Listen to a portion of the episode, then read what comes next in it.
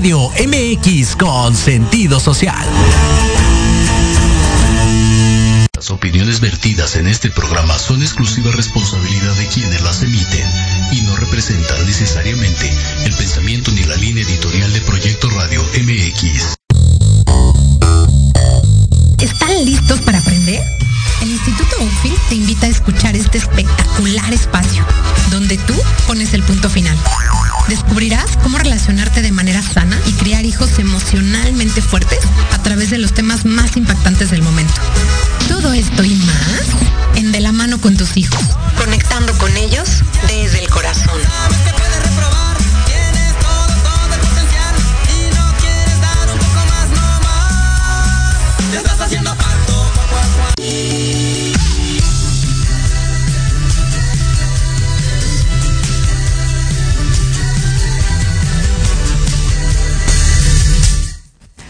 Hola, hola, buen martesito, ¿cómo están todos, todas por ahí? Espero que muy bien. Estoy muy contenta de estar hoy aquí, aunque un poco ronquilla, tengo faringitis, pero logré llegar al martes y la verdad es que estaba emocionadísima porque hoy tengo una invitada increíble que no, de verdad no puedo creer que estés aquí. Maestra Ingrid Gómez, secretaria de la Mujer de la Ciudad de México. Mil gracias por acompañarnos el día de hoy.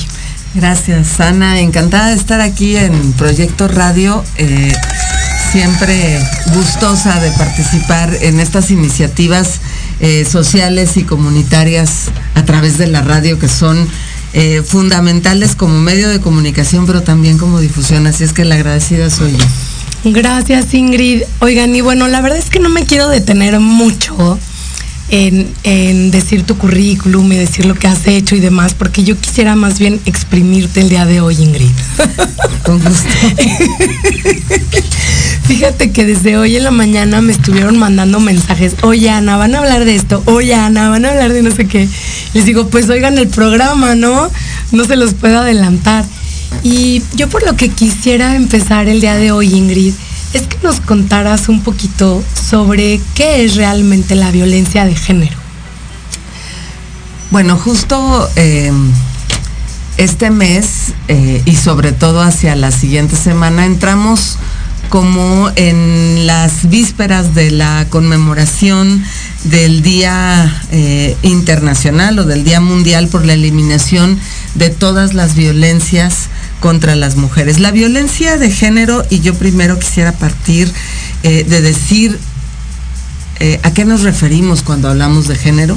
Sí, eh, nosotras biológicamente, pues, somos hombres o mujeres, ¿no? Es decir, tenemos un sexo por la cuestión física.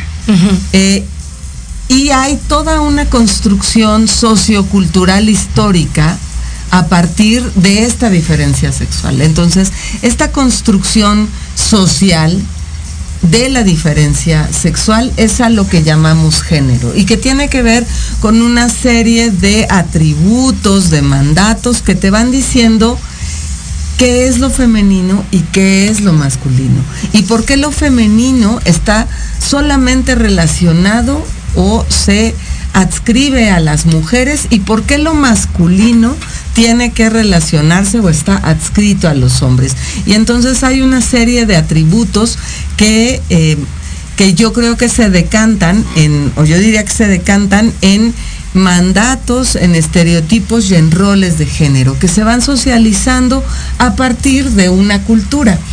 Eh, y esta socialización de estos roles y de estos estereotipos no es igual.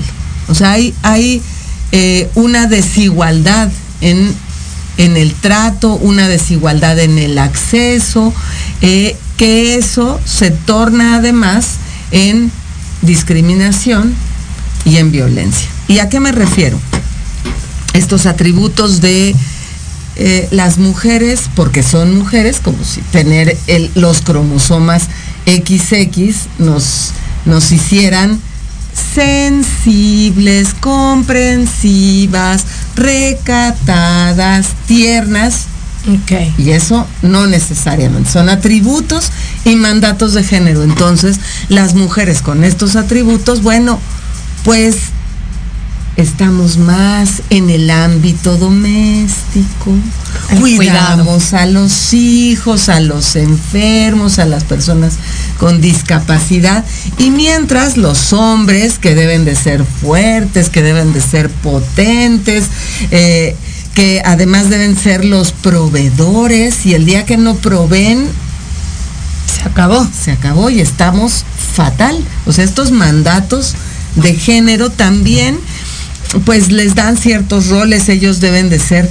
los poderosos, los que salen a lo público, los agresivos, los sagaces e incluso se permite que ellos sean los violentos. ¿no? Claro. Eh, y entonces digo, ahí hay una, ahí hay una desigualdad.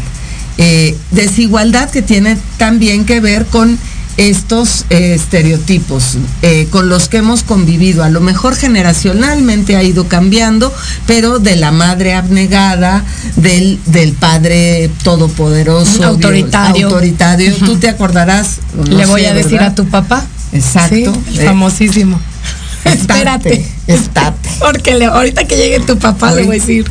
¿no? El que reprendía. Entonces son estos, estos roles que se van asumiendo que también están asociados a estos estereotipos. Porque una puede maternar sin ser sumisa Claro. y porque un padre puede paternar estando presente, cuidadoso, cálido, ¿sabes? Qué bello, ¿no? Eh, o, sea, exacto. o sea, qué bello, qué bello a, a los que los han paternado de esa manera, pero creo que es la minoría. Exacto. Entonces, eh, esto también se traduce como, por, por decir algo, en brechas de desigualdad. El acceso a la propiedad, por ejemplo. Ok. Eh, ahí hay una desigualdad. Y, y, por ejemplo, cuando tenemos algunos talleres con las mujeres, yo siempre les digo, en su casa, ¿quién tiene el control de la tele y cuántas horas? Bueno, ni que decirlo los hombres, por supuesto. O sea, ya si alguien lo duda. Esa es una brecha de desigualdad sencilla, pero que se traduce en quién posee la cuenta de cheques, quién posee el carro, quién posee la propiedad de la casa. ¿No? Y resulta que aunque trabajemos las mujeres y aportemos, no, no somos propietarias. Esto es muy dramático en la propiedad rural o ejidal, porque esa solo se hereda. Y entonces, ¿para qué le van a heredar a las mujeres la tierra si las mujeres se casan? Claro. ¿no? Entonces, todas estas eh, ideas, eh, roles, estereotipos se traducen también en ejercicios de desigualdad en la vida. Y entonces también cuando me hablas de violencia, que pueden ser la comisión u omisión de actos que producen eh, malestar, que denigran, que eh, discriminan a las personas, también se, se, tiende a naturalizar. Hay muchas veces hemos oído como, no, mijita, tú calladita Cal que te ves más claro. bonita, la ropa sucia se lava en casa, entonces si te llevas mal con tu marido, nada Chitón. de andar ventilándolo por ahí. Y la otra, mijita, tú te lo escogiste y entonces es tu Te cruz. aguantas. Te aguantas, porque así es. Cuando yo siempre digo que la violencia, estos actos que discriminan, que denigran, que impiden el libre desarrollo de la personalidad de las personas, pero que además hacen daño, ni son normales, ni son, ni están bien. O sea, no es normal la violencia, ni está bien, ni es parte de esta forma eh, que tendríamos o, por la que nos tendríamos que eh, eh, relacionar las personas. Y lo digo a todos los niveles. Entonces, la violencia de género son estos actos que se ejercen por razones de género. Yo ejerzo violencia sobre ti porque yo puedo, soy el hombre, el fuerte. Y cuando estoy hablando en este sentido es porque en el 98% de los actos de violencia contra las mujeres, los agresores son hombres. Ok. Y también agresores de hombres pueden ser otros hombres. No digo que no existan mujeres agresoras, por supuesto que uh -huh. existen, pero lo que vemos eh, la estadística que vemos es que quienes agreden en su mayoría a las mujeres son hombres y no las agreden porque eh, por una serie de razones, o sea, puedes ir decantando todas estas razones y te vas a encontrar con que el maltrato, la agresión y la violencia se da por el hecho de que yo soy hombre y tú eres mujer. Pero en este yo soy hombre y tú eres mujer es porque tú eres el signo de la debilidad y yo soy el signo de la fortaleza. Entonces, ahora sí que como dijera eh, una persona a la que quiero mucho, ¿por qué lo hago? Pues porque puedo. Así es. ¿No? Así es. Y eh, justo esto se conecta otra vez con estos roles, con estos estereotipos y con estos mandatos. Hay de aquel hombre que no sea viril, violento, agresivo, porque macho varón masculino. Macho varón masculino, porque entonces te van a decir que eres homosexual, que eres maricón, ¿no? También hay una carga eh, en estos mandatos para, para, los hombres y por supuesto también para las mujeres. Eh, Rosario Castellanos decía en uno de sus, de sus poemas, mujer que sabe latín, no tiene principio, ni, principios ni buen fin. Entonces, estas mujeres que no escogen eh, solamente lo doméstico, sino que eh, pues que se arriesgan, que se arriesgan en disciplinas que no necesariamente eh, son las disciplinas pues típicas, típicas de las mujeres, pues también es así de no, pues es medio machorra o le viene ¿no? ¿Sabes? O le viene a disputar a los hombres. Eh, yo creo que esto se ha venido moviendo porque las mujeres, desde nuestra muy particular historia, ¿no? Hemos sido un poco transgresoras de estos de estas fronteras que nos marcan los mandatos de género y hemos querido estudiar y entonces hemos dicho yo quiero ser científica y yo quiero ser mecánica y yo claro que puedo ser astronauta, esta chica de ascendencia mexicana, ¿no? Que dice que un día vio a las estrellas y dijo yo quiero eso para mí. Entonces, eh, mi, límite es el, es el infinito para soñar. Eh, y hemos ido transgrediendo estos mandatos de género y hemos dicho, ¿saben qué es? Que son, todos somos iguales. Nada más que todavía esa igualdad que nos da en, en este país el cuarto constitucional, que somos iguales ante la ley, todavía no todas somos iguales.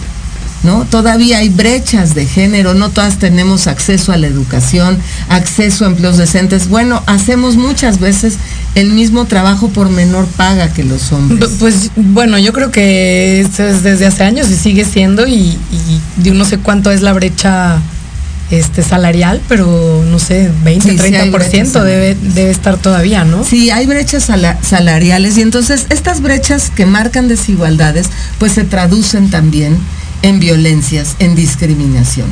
Eh, yo lo que también creo es que es esta disrupción de las mujeres en la esfera pública y también ha significado eh, pues que haya una visibilización de que las mujeres no queremos vivir con violencia, no nos gusta, pero también seguimos viviendo desigualdades que no, nos hacen difícil afrontar los riesgos de la violencia. Y allí lo que, lo que tiene que entrar es este Estado que garantice eh, para las mujeres el derecho a una vida libre de violencia. Por eso en 2007 en México y en la Ciudad de México se aprobaron tanto la ley general como la ley local en materia del acceso de las mujeres a una vida libre de violencia que obliga a las instancias del gobierno y del Estado mexicano a realizar acciones para la garantía de esto, de que las mujeres tengamos este acceso eh, a, una vida libre de violencia. ¿Y cómo vamos en eso? Pues vamos trabajando, ¿no? Eh, pero yo sí creo que eh, enfrentar una pandemia como la que como la que enfrentamos pues también nos colocó en una en una situación de retroceso en materia de igualdad. O sea se perdieron muchos empleos en, el eh, digamos, en los primeros, sobre todo en el primer año de pandemia, que, que en, materia de la Ciudad de México se vienen recuperando, pero estos empleos que se perdieron sobre todo fueron en un sector muy feminizado, en el sector servicios, donde trabajamos una gran parte de mujeres, sobre todo, bueno, turismo, los servicios de restaurante, eh, las rentas que se empezaron a caer en muchos de los edificios, pues tuvieron un impacto, ¿no? Edificios, oficinas, ¿por qué? Por el cierre de, oficinas, tuvieron un impacto también en, el acceso a el desarrollo económico y la autonomía económica de las mujeres. Las mujeres además nos vimos también envueltas en si ya le destinábamos alrededor de 40 horas a la semana al trabajo doméstico y de cuidados, el cierre de las escuelas implicó que destináramos más tiempo. 300%, porque fue una pesadilla, yo creo que para, digo, para todo mundo, pero creo que en especial para las mujeres. Yo nada más pensaba, yo tengo a alguien que me ayuda en casa, ¿no? Y yo pensaba, si esta bendita mujer no me estuviera ayudando aquí, yo me vuelvo loca, o sea, me meto en no sé en dónde de verdad, porque entre los espacios, ¿no? Los espacios compartidos, entre eh, el trabajo que uno tiene, el, el trabajo en la casa, o sea, creo que fue terrible. Claro, entonces a lo mejor había hogares que podían tener espacios compartidos, que tenían acceso a una computadora, que tenían wifi para, para conectarse y entonces que los niños pudieran acceder a las clases virtuales. Eh, las mujeres que trabajaban fuera, pues a lo mejor al Zoom para las mil horas de Zoom en oficina eh, pero no en todas las familias estaba sucediendo. Claro, sí, o sea, yo lo estoy, yo lo siempre tengo una amiga que siempre me dice, uno habla desde el privilegio. Claro. Y la verdad es que sí, o sea, yo, yo veo lo privilegiada y lo afortunada que fui. Y digo, y las personas que no son tan privilegiadas como yo, que creo que es la mayoría de la gente en, México, Ingrid, ¿qué hizo? ¿Qué hizo? Pues sostener la vida. Y sostener la vida y, a costa casi de la suya, ¿no? Pero yo creo que lo que se hizo urgente tuvo que, tiene que ver con los cuidados. Y los cuidados son lo que sostiene la vida, porque tú, porque yo, porque mis hijas, eh, tus hijos, tus alumnos, todos requerimos de cuidados. Y entonces lo que se develó fue una desigualdad en quién brinda ese trabajo, porque es un trabajo, tú pagas por una persona que haga el trabajo doméstico y que a lo mejor cuide un ratito al hijo, a la hija, no, no lo sé, pero es un trabajo, se paga por él, produce valor, produce valor sí. en eh, eh, valor intangible en el desarrollo de las personas y en el sostenimiento de la vida. Y entonces eso eh, pues nos puso la urgencia de una agenda en el tema de los cuidados y de lo importante que era primero revalorarlo. Es un trabajo que por ser doméstico y porque tú eres mujer y te toca, no se mira. Y es un trabajo que aporta al Producto Interno Bruto, tanto como, otros, como otras estrategias económicas eh, en, la sociedad, porque además estás hablando de un trabajo que también en muchos casos, ¿no?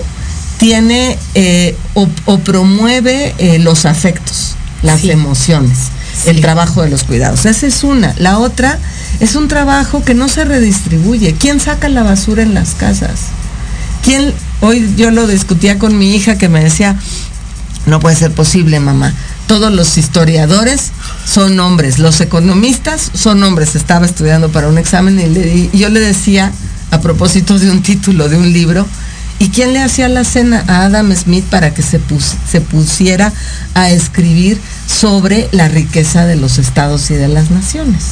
Para que se pusiera a reflexionar cuál era la producción de valor. O sea, alguna mujer le tenía que hacer la cena, tenía que proveer que hubiera eh, té caliente o café, que hubiera un emparedado o una sopa caliente. No, no se distribuye este trabajo en otros miembros de la familia. Todos necesitamos cuidado, todas y todos. Y la otra, ya hablamos de que no se valora y que es necesario revalorar. Y si es necesario redistribuir, es que también es necesario reducir. Las mujeres trabajamos hasta antes de la pandemia una jornada de 40 horas completa sin remuneración en trabajo doméstico y de cuidados. Y luego las personas que cuidan o que trabajan como cuidadoras o haciendo trabajo doméstico, las empleadas del hogar, estas mujeres llegan a sus casas a hacer ese trabajo. A hacer ese trabajo. Sí, sí, sí. Entonces, bueno, me parece que este también es un punto de desigualdad que genera, que genera violencia. En la Ciudad de México tenemos muchas estrategias. Eh, yo quisiera decir una de ellas que me parece. Guárdamelas ahí, porque necesitamos ir a corte. Sí. No se vayan porque ahora viene justamente la respuesta. ¿Qué es lo que están haciendo nuestras autoridades para apoyarnos como mujeres? Entonces, no se vayan, volvemos.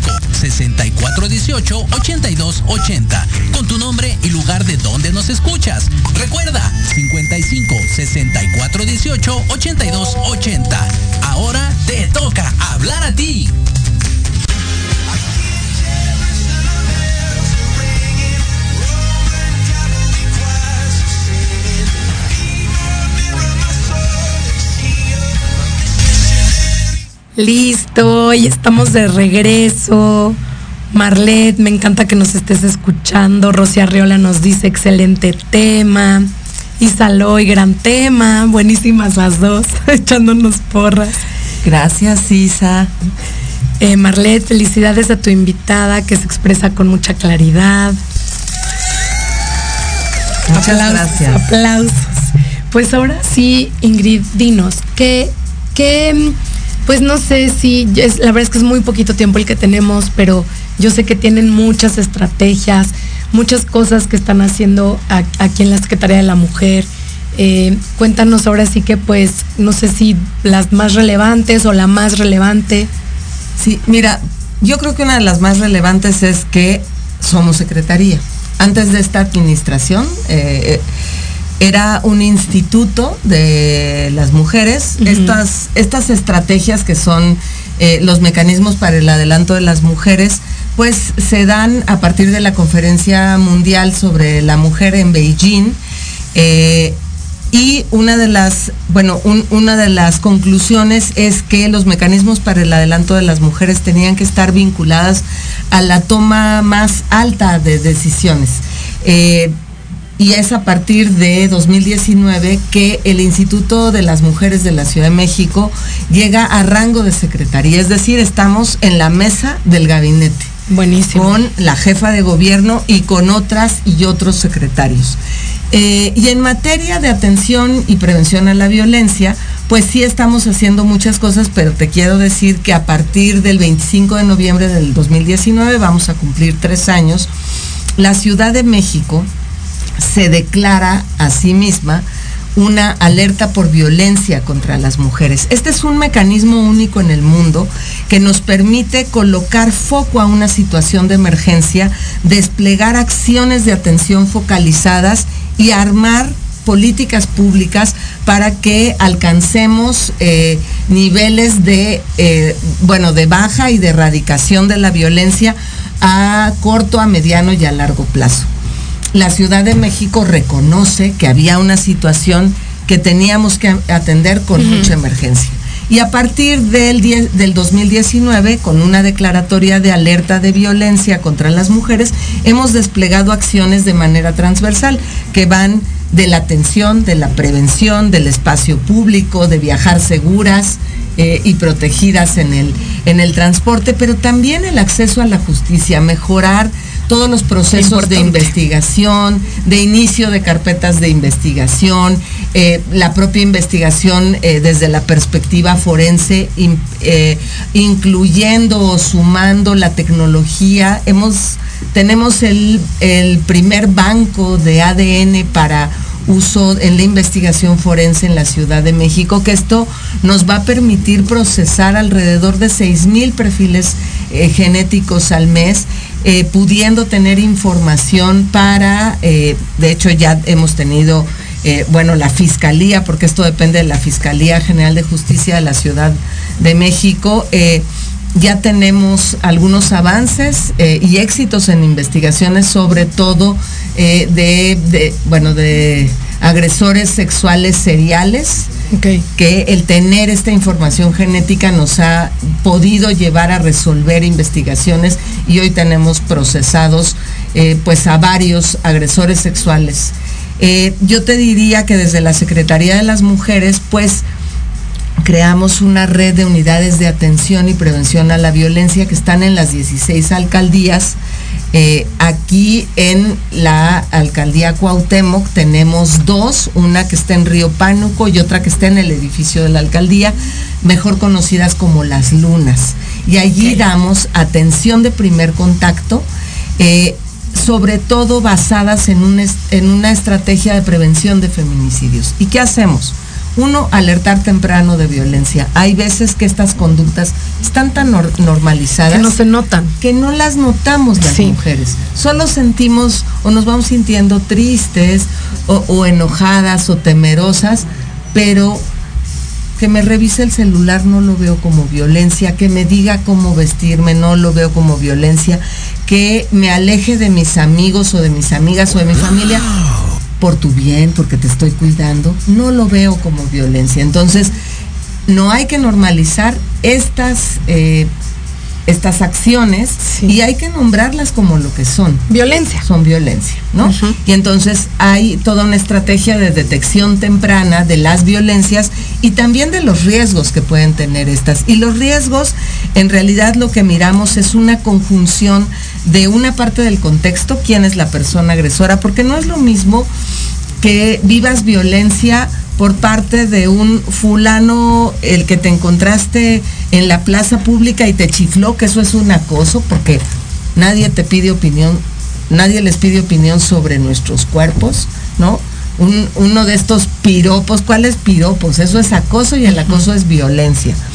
No es lo mismo eso a que quien te maltrate, quien ejerza violencia sobre ti, sea una persona con la que te uniste en pareja, a quien dijiste amar, con quien tienes hijos y que a lo mejor mantiene todo lo todo económicamente la casa a ti a tus hijos y eso claro que dificulta cualquier toma de decisiones. Incluso te invalida. Te impide no o sea te impide. acceder a, poder decir pues me voy pues me voy a dónde si no tengo casa no tengo quien me mantenga no tengo trabajo no tengo dinero no puedo dejar a los niños quién los va a cuidar pues cómo que me voy a dónde en estas lunas tenemos una estrategia de atención integral una parte importante, fundamental. Nuestro principal servicio es la atención psicoemocional, porque la violencia desregula nuestras emociones. Claro. Eh, y hay que trabajarla sobre todo para que después recuperemos agencia, nuestra toma de decisiones. ¿no? En un primer momento tenemos toda esta atención victimal, pero la idea es que vayamos trascendiendo y que entonces nos hagamos cargo de nuestras decisiones y de nuestra vida. Tenemos todo el seguimiento y apoyo legal. Eh, tanto con las abogadas que están en Lunas como las abogadas de las mujeres, que son una estrategia eh, que cuando llegamos al gobierno, la doctora Sheinbaum dijo, yo quiero que haya abogadas de las mujeres que estén en las agencias del Ministerio Público orientando, acompañando y si es necesario representando a las mujeres en el inicio de su carpeta de investigación. Y además, eh, pues toda una estrategia, sí, bueno, decimos social, que va tejiendo una red institucional de servicios para las mujeres. Las mujeres a veces necesitan eh, pues apoyo médico, eh, necesitan que demos apoyo psicopedagógico a los niños y las niñas, y además, eh, a, todo es, a toda esta estrategia, nosotras la combinamos con un apoyo mensual, una transferencia de recursos directa a mujeres que viven violencia en riesgo crítico o riesgo feminicida, que son, que bueno, el riesgo de violencia ha llegado a comprometer tu integridad física y o tu vida. Entonces, estas mujeres necesitan que estemos muy de cerca haciendo un seguimiento casi personalizado, que lo hacemos les damos una transferencia de recursos, es un salario mínimo mensual hasta por seis meses. Y me vas a decir, ¿por qué seis meses? Hay opción a nueve, eh, dependiendo del, caso. Pero lo que nosotras vemos es que en seis meses, con un proceso así integral de atención, las mujeres van saliendo del círculo de la violencia y el riesgo va bajando.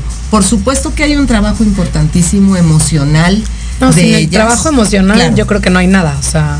Sí, claro. O sea, si estás acabada emocionalmente, ¿cómo sales de ahí? No, no tienes estructura para poder salir de ahí.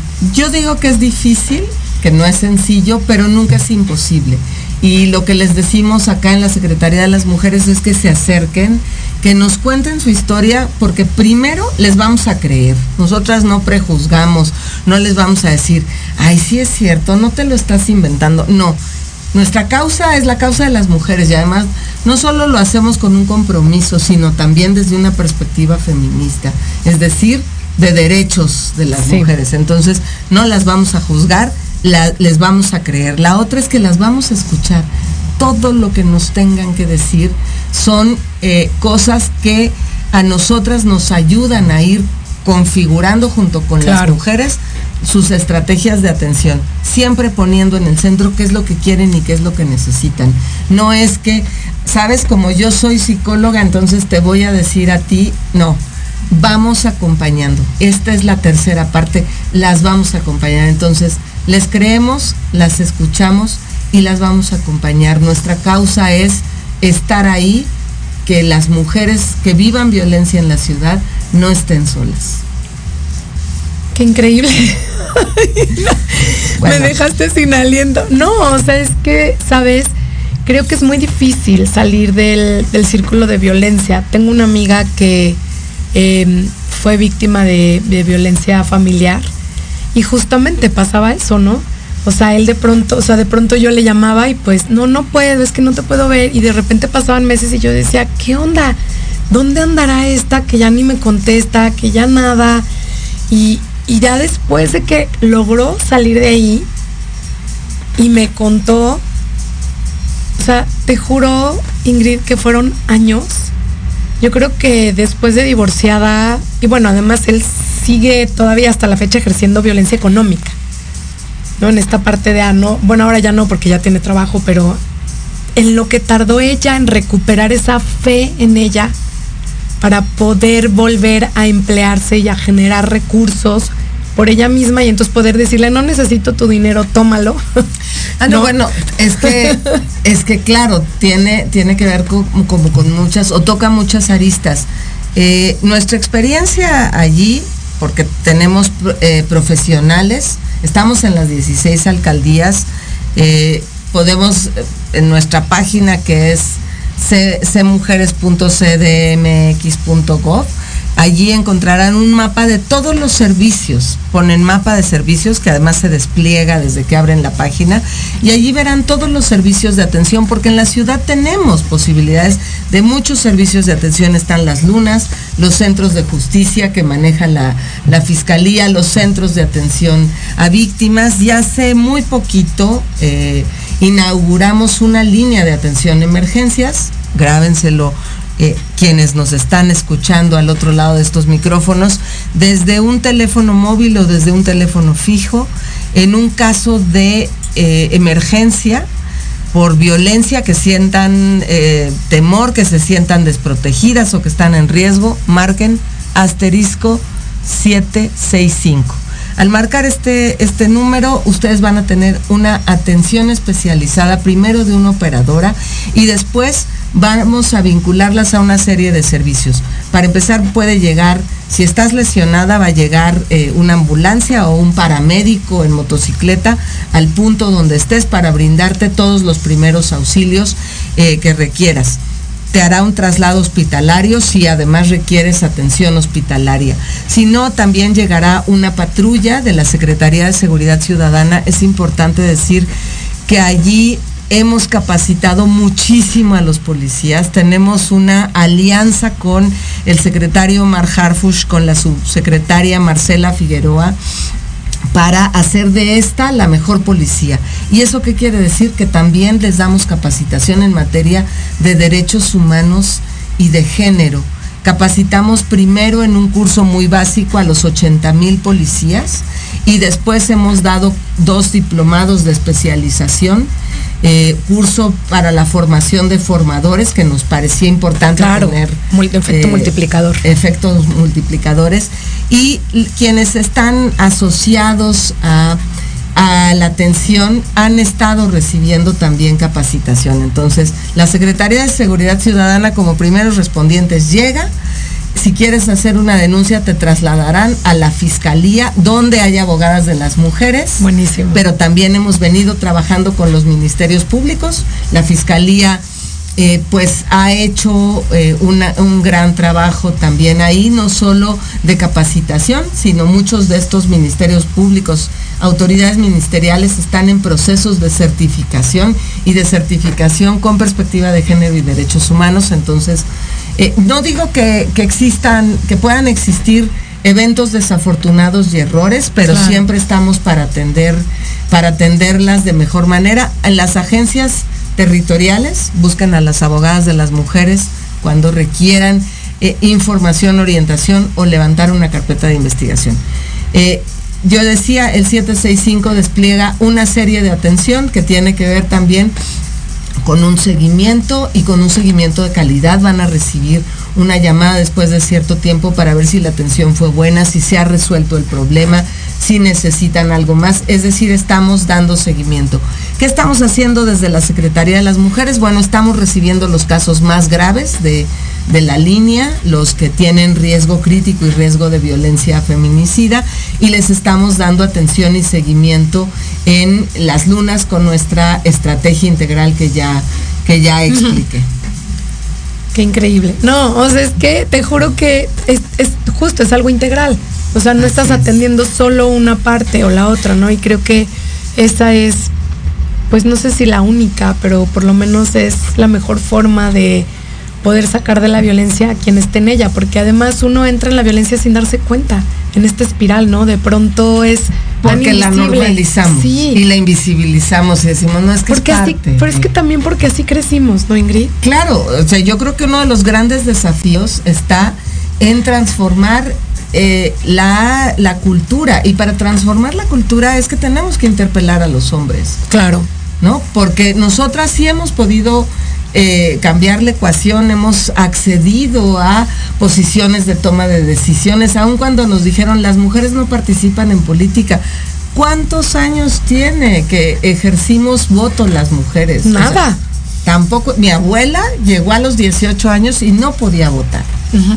¿No? Mi madre tuvo como destino pues ser maestra porque eso era lo que se estilaba y a lo mejor o secretaria, ¿no? O secretaria. O enfermera. Claro, mi abuelo le decía a mi mamá, es que tienes que estudiar eh, comercio. ¿No? Yo tal vez me planteé otra serie de posibilidades y mis hijas seguramente otras. Otras. Creo que esto es lo importante del movimiento amplio de mujeres y de los movimientos feministas que han puesto en el centro la necesidad de eh, pues de ejercer del ejercicio de los derechos humanos de las mujeres. Eh, me parece que otra de las cosas importantísimas que estamos haciendo tiene que ver con que en esta administración también creamos la Fiscalía Especializada para la Investigación del Delito de Feminicidio con una buena estrategia de prevención, pero también con una buena estrategia para el acceso a la justicia que implica no solo la atención victimal, sino también los buenos procesos de investigación. Yo te diría que lo hemos informado mensualmente, hacemos un informe del avance de las acciones de alerta que, el, que llevamos una reducción en los feminicidios del 28% con respecto al año pasado. Ajá, a, otros años. Y además hay una cosa, en la Ciudad de México, atendiendo a la sentencia de la Corte, de la Suprema Corte de Justicia de Mariana Lima Buendía, todas las muertes violentas de mujeres se inician eh, investigando con protocolo de feminicidio. Y hay siete, digamos, razones de género en una muerte violenta eh, de mujeres que tienen que ver con eh, si, la, si había una relación filial con, con el agresor, si hubo violencia sexual previa o durante eh, la muerte violenta, si hay una exposición pública del cuerpo, si además eh, hubo violencia física, esto todo viene en, el, en el Código Penal, pero un día hablamos de feminicidio nada más, y decir que estamos haciendo un trabajo de investigación importante, creo que eso se supo en, en, estos dos feminicidios, el feminicidio terrible y doloroso, porque cualquier muerte violenta de una mujer a mí en lo personal me duele mucho y como, como servidora pública en esta causa, pues mucho más. En el, en el feminicidio de Ariadna, pues hubo una investigación, hoy hay dos imputados eh, ya eh, sujetos a proceso en, en reclusión. Y muy rápido.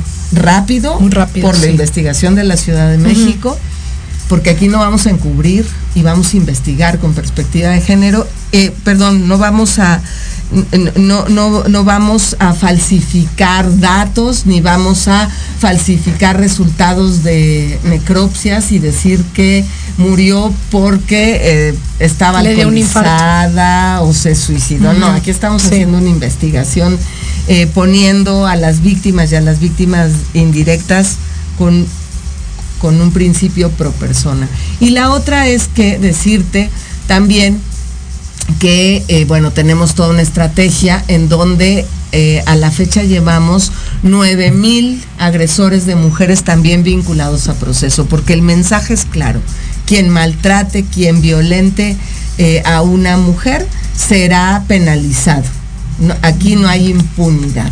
Eh, o bueno, estamos trabajando en eso. Por eso es muy importante que se acerquen a las, a las instituciones y si me permites, además de dar el número Por favor, justamente eso te iba a decir. Invitarlas a que hagan contacto eh, con la Secretaría de las Mujeres a, través de nuestras redes sociales. Estamos en Facebook, en Instagram y en Twitter. Eh, con arroba cmujeres.cdmx y eh, la mía es arroba Gómez Saracíbar como titular de la Secretaría de las Mujeres. Estoy eh, básicamente en Twitter y en las otras plataformas como Secretaría de las Mujeres. Sí, C Mujeres muy importante, chicas con S. O sea, S-E, C mujeres. No C de casa, C mujeres. Así es. Ingrid, se nos acaba el tiempo y la verdad es que yo quiero decirte que me voy con así un sabor de boca increíble. De verdad es que es esperanzador escucharte. Yo tengo dos hijas y en el 2020 antes de la pandemia una de ellas me pidió que fuéramos a marchar.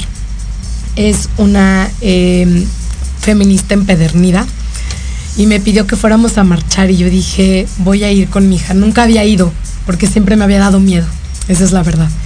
Pero dije es mi hija y, ella tiene razón, ella tiene derecho a vivir sin miedo. Entonces voy y qué increíble y qué maravilla el trabajo que, estás haciendo ahí en la Secretaría, tú y todas las miles de mujeres. Hay un, gran equipo. Que hay ahí. Eh, de verdad, a nombre de todas nosotras, te lo agradezco y, y es padrísimo escuchar esto último que acabas de decir. Que no hay impunidad y que se prepare el que, que el que lastime, el que haga cosas de violencia de género que no lo, vamos a permitir. No lo vamos a, permitir. Qué bueno que tocaste el tema de las, de las marchas y las manifestaciones. Siempre, eh, bueno, desde la Secretaría de las Mujeres nosotras acompañamos todas las manifestaciones. Vendrá una eh, la próxima semana, que es eh, como de las icónicas. El día 25 de noviembre siempre hay una manifestación y siempre hacemos el llamado eh, a que, como tú dices, en estas manifestaciones concurren familias. Claro. Eh, concurren madres, hijas y abuelas, yo, he visto eso, y que podamos verlas, eh, pues siempre procurando, bueno, nosotras siempre lo hemos dicho, no estamos de acuerdo con la violencia en las manifestaciones, creemos que también ponen en riesgo eh, a, quienes, a quienes están cuidándolas, pero también a quienes van acompañándolas. Nuestra labor en todas ellas siempre será de diálogo y convivencia. Nosotras, eh, bueno, participa la Secretaría de Seguridad Ciudadana con mujeres policías eh, que han sido capacitadas también en cómo hacer eh, uso de la fuerza, eh, hay un protocolo eh, que tiene la Secretaría de Seguridad y a eso vamos, vamos a cuidar y a mantener el diálogo y la convivencia siempre respetuosas de quienes están de quienes están marchando, pero por supuesto estaremos atentas a por lo menos prevenir actos de violencia que puedan poner en riesgo, porque luego a las marchas van algunas y algunos que llevan mazos, que llevan eh, sopletes incluso, que llevan eh, molotovs, y entonces creo que eso siempre pone en riesgo. Claro. Eh, pero garantizaremos lo ha dicho la jefa de gobierno y nosotras lo refrendamos, siempre garantizaremos el derecho de las mujeres, de las adolescentes, de las niñas que van a las marchas feministas a manifestarse. Ingrid, gracias de verdad. Gracias Mil gracias por haber venido. Gracias a todas y todos los que nos escucharon. Y bueno, nos vemos la próxima semana. Vamos a hablar de eh, violencia familiar. Entonces no se lo pierdan porque va a estar también muy muy bueno con Paula Gudiño.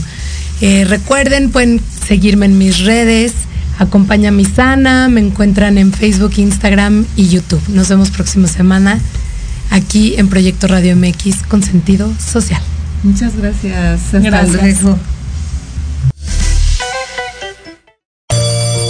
El momento de despedirnos ha llegado. la próxima semana en punto de las 7 pm. Recuerden seguirme en mis redes sociales para más contenido. Me encuentran en YouTube, Facebook e Instagram como Acompaña Mi Sana. El programa fue patrocinado por el Instituto UFI, la mejor opción para el desarrollo académico y emocional de tus hijos.